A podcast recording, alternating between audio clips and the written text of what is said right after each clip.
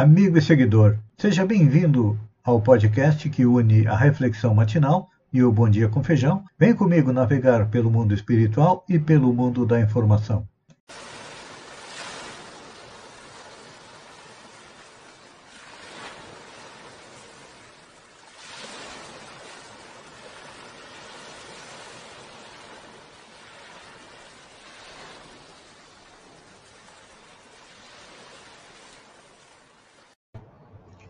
Olá, amigo e seguidor.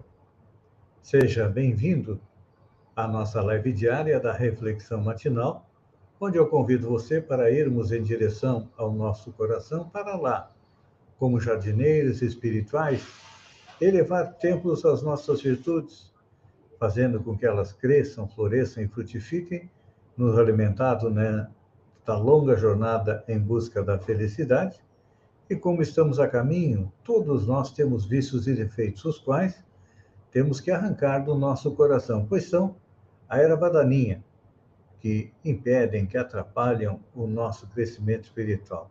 Mas tem uns que são enterrados tão fundo que a gente não consegue arrancá-los, então vamos enterrá-los mais fundo ainda.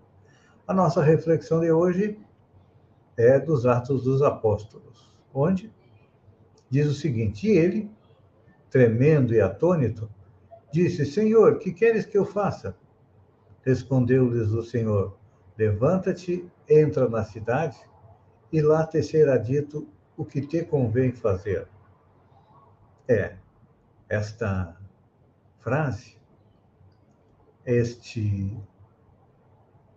esta parte dos Atos dos Apóstolos, se reveste de grande beleza para aqueles que desejam compreender o, o serviço do Cristo. Porque aqui, os Atos dos Apóstolos estão se referindo a Paulo que encontra Jesus às portas de Damasco.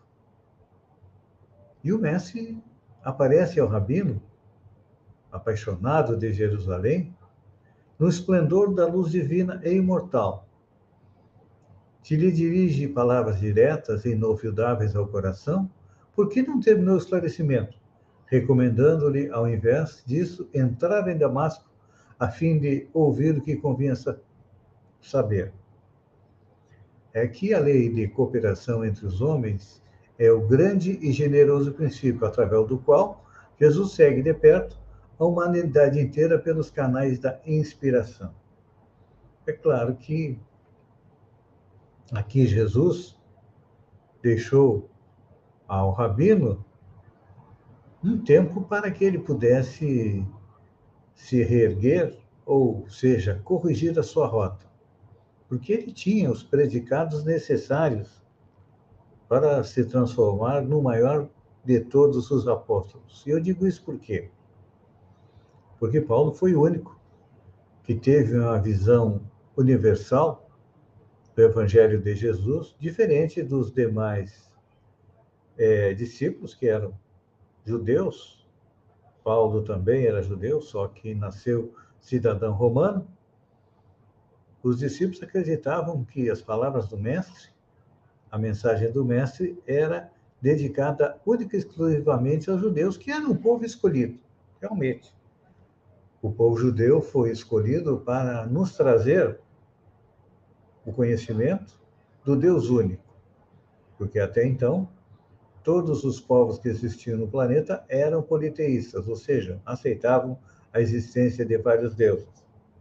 Jesus nos traz a ideia do Deus único, que é um pai de todos os habitantes do planeta Terra. É uma mudança extremamente grande para a mentalidade daquela época. E Paulo entra em Jerusalém, ou melhor, em Damasco, desculpem, é, vai ao encontro de Ananias, que lhe restitui a visão, e a partir daí ele começa a compreender melhor a grandeza de Jesus e faz uma mudança radical na sua vida. Passa de perseguidor a defensor de Jesus. Quantas vezes nós também já não fizemos isso durante a nossa vida? Só que nós não temos o merecimento que teve o apóstolo Paulo de um encontro presencial com Jesus, ou seja, um encontro ao vivo. Nós podemos encontrar Jesus através dos seus ensinamentos e através dos seus mensageiros, mas Paulo, é claro que teve esse privilégio porque tinha uma grande missão a cumprir. E é importante a gente perceber a didática de Jesus, que ensina os discípulos e consola-os através deles próprios. Quanto mais o aprendiz alcança a esfera da influenciação, mais habilitado estará para constituir-se em seu instrumento fiel e justo. É assim que funcionam todos os grandes mestres da humanidade. E Paulo teve esse privilégio de contemplar o Cristo ressuscitado, ou seja, Jesus não morreu. Ele simplesmente ficou sem o corpo, continuou vivendo como espírito. E olha, conhecendo um pouco mais a respeito do mundo espiritual, nós sabemos que Jesus não usou toda o seu poder, toda a sua luminiscência, porque aí sim teria cegado completamente o apóstolo. Mas dentro da sua pedagogia, era importante que Paulo fosse em busca da cura do corpo que precedeu a cura, a mudança no seu espírito. Então, ele foi obrigado a socorrer-se de Ananias para iniciar a tarefa redentora que lhe cabia junto dos homens. E todos nós sabemos que Paulo ainda ficou três anos estudando o que havia sido escrito a respeito de Jesus, para depois ir se apresentar em Jerusalém aos demais discípulos para pedir autorização para levar o Evangelho a todo o planeta. No primeiro momento, os discípulos rejeitaram Paulo. Porque sabiam que ele era perseguidor. E normalmente nós ficamos com prevenção daqueles que nos perseguem. Mas, durante três anos, Paulo meditou os ensinamentos. É claro que acompanhado dos espíritos superiores, que o exemplo de Paulo sirva para nós. Muitas vezes somos muito apressados, muito afoitos a respeito das coisas espirituais e queremos, de um momento para outro, nos transformar, como Paulo, de inimigo de Jesus para um defensor de Jesus. Paulo teve inúmeras encarnações a mais do que nós. Nós estamos em nos encaminhando para nos transformar, como disse Paulo, no vaso escolhido, para que, através de nós, Jesus esclareça, console e liberte as consciências. E nós ainda temos um plus a mais. Nós temos a doutrina espírita, que vai fazer com que a humanidade chegue finalmente à tão sonhada felicidade no mundo da regeneração. Estamos a caminho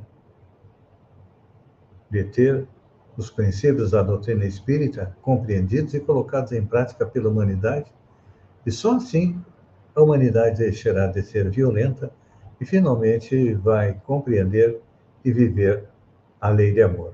Pense nisso, amigo e seguidor, enquanto eu agradeço a você Fiquem com Deus e até amanhã, no amanhecer, com mais uma reflexão matinal. Beijo no coração e até lá, então.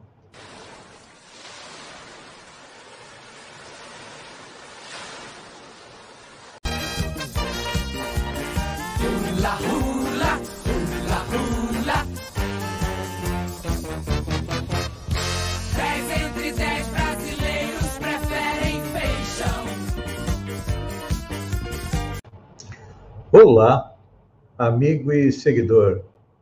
Seja bem-vindo à nossa live do Bom Dia com Feijão, onde eu convido você, vem comigo, vem navegar pelo mundo da informação com as notícias da região, Santa Catarina, do Brasil e também do mundo. Começamos com a nossa região, Mirante no Morro dos Conventos. Foi realizada na tarde desta quarta-feira, dia 10, no gabinete do prefeito de Araranguá, assinatura da ordem de serviço para execução do Mirante, passarela e paisagismo em torno do farol do Morro dos Conventos. Conforme o prefeito, esta obra e tantas outras irão colaborar para o desenvolvimento e embelezamento do município. A obra tem uma área de 6.645 metros quadrados e o valor está orçado em R$ 888.529,62. O prazo é de quatro meses para a finalização. Havaí contrata jogador do Meleiro, de Meleiro. Meio-campista Miguel Coral Peixoto, de 18 anos, e já foi campeão gaúcho na categoria sub-17, jogando pelo Juventude de Caxias do Sul, foi contratado nesta quarta-feira, dia 10, pelo Havaí Esporte Clube de Florianópolis. Filho do casal Silvia Carina Coral e Ricardo Issa Peixoto, o atleta viajou até a capital catarinense para fechar seu primeiro contato como profissional. Ele iniciou sua carreira no projeto Tigrinhos, sob o comando do professor de Educação Física do Departamento de Esportes de Meleiro, Giliardi, quando tinha seis anos de idade. Depois, com dez anos, passou a integrar o elenco titular do projeto em Criciúma. Logo despertou a atenção do futebol gaúcho, mais precisamente a juventude. Hoje, é atleta profissional do Leão da Ilha, o Havaí Esporte Clube. Deputada Lúcia Carminati comemora aprovação do ICMS educacional na Alesc. A deputada estadual Luciane Carminati comemorou no dia 10 a aprovação da PEC 004.2/2021 na Assembleia Legislativa que estabelece uma nova forma da partilha da distribuição da receita do ICMS à educação. A proposta prevê que a distribuição de no mínimo 10% dos recursos do ICMS destinados aos municípios seja com, distribuído com base em indicadores de melhoria do desempenho da educação, o chamado Índice de Qualidade Educacional de Santa Catarina, que considera o resultado da aprendizagem e o aumento da equidade, conforme o nível socioeconômico dos alunos. Tá certo, gente? Olha, o melhor investimento é em educação que vai render bons cidadãos e bons profissionais. Vamos agora para Sombrio, arregaçando as mangas. Com participação de destaque na última eleição, os membros do Diretório Sombriense do União Brasil estão se movimentando em busca de bons resultados também no pleito estadual deste ano. Na semana que passou, a sigla inaugurou a sala de reuniões e se organiza para alcançar um percentual considerável de votos no município para os candidatos ao governo catarinense e também deputado estadual. O Diretório Municipal é, organiza as eleições de outubro no sentido de buscar votos para o pré-candidato ao governo, que é Jean Loureiro, e também para o deputado estadual e ex-prefeito de Criciúma, Ricardo Múrigo, afirma o presidente da Câmara, Jean Albino. Falando em trabalhando muito, Balanço divulgado pelo Corpo de Bombeiros na área do quarto BBM, que se estende de Uruçanga a Paz de Torres, durante as chuvas, foram empregados mais de 30 bombeiros militares e comunitários, dividido entre Força Tarefa 4, sete equipes de socorro, além do apoio efetivo aos quartéis locais. Foram atendidas em Criciúma 17 ocorrências, Forquilinha 8, Içara 1, Meleiro 1, Morro da Fumaça 1, Nova Veneza 1, Siderópolis 1, Uruçanga 1 e Sombrio 2. Olha só quem branqueou. Pois é. Senador Jorginho Melo registrou no Tribunal Superior Eleitoral candidatura ao governo de Santa Catarina declarando-se branco. Na última eleição de 2018, quando concorreu ao Senado, ele se declarou pardo. É, Jorginho Melo seguiu o exemplo do vice-presidente general Mourão, que alterou a declaração de raça em relação a 2018, quando concorreu ao lado de Jair Bolsonaro, é, dizendo que era indígena, e agora ele é branco. E também retirou o general do nome. Está todo mundo branqueando, né? Cidades de Santa Catarina registraram em 24 horas mais chuva do que a média esperada para todo o mês de agosto.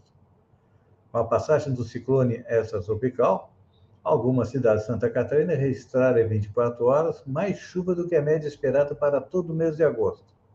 Um exemplo foi na região de Schroeder, a cidade que mais choveu em 24 horas no estado. A média esperada do mês era 130 milímetros. De acordo com o IPAC-Ciran, o acumulado foi de 200,2 milímetros. Em Florianópolis, a média de todo o mês de agosto é em torno de 110 milímetros. E choveu 195 milímetros.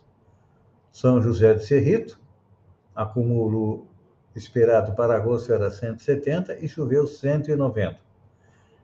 Entre as outras cidades que tiveram maior acúmulo, Joinville também registrou 164 e a média mensal de agosto é de 110 milímetros. Aqui no sul do estado, Morro da Fumaça choveu 146 milímetros, enquanto que a média de agosto é de 130.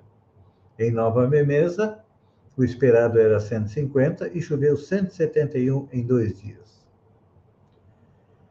Ministério Público vai apurar casos de muro da igreja presbiteriana com propaganda de armas e de Bolsonaro.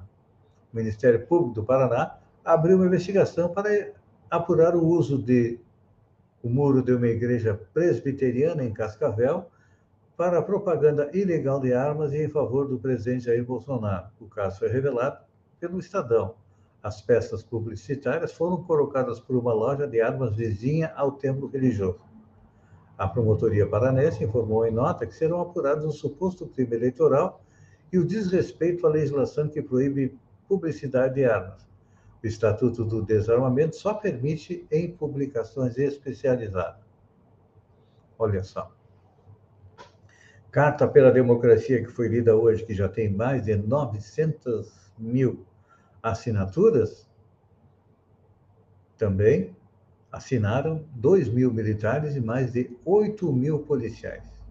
É, a Carta em Defesa da Democracia, que foi lida na manhã desta quinta-feira, na Faculdade de Direito da USP, em São Paulo, alcançou até mesmo policiais e militares, grupos que compõem a base do eleitorado do presidente Jair Bolsonaro. Segundo o levantamento feito pelos articuladores do documento, 8.281 policiais e 1.894 militares aderiram ao movimento. Autenticidade da autodeclaração tem sido conferida com os dados disponibilizados pela Receita Federal. O mecanismo evita a frase: alguém tentou é, se passar pelo pré-candidato ao Senado Sérgio Moro sem seu aval e acabou sendo barrado.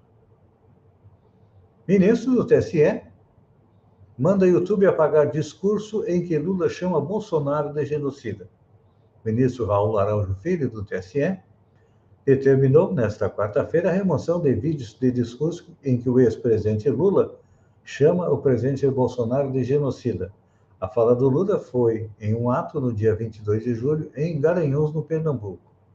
O magistrado considerou que o discurso pode ter configurado propaganda eleitoral extemporânea negativa por ofensa à honra da imagem de outro pré-candidato ao cargo de presidente da República. Vai ter muito vídeo sendo tirado dos dois lados, porque o bicho vai pegar. Amigo seguidor, obrigado pela companhia. Até o próximo Bom Dia com Feijão.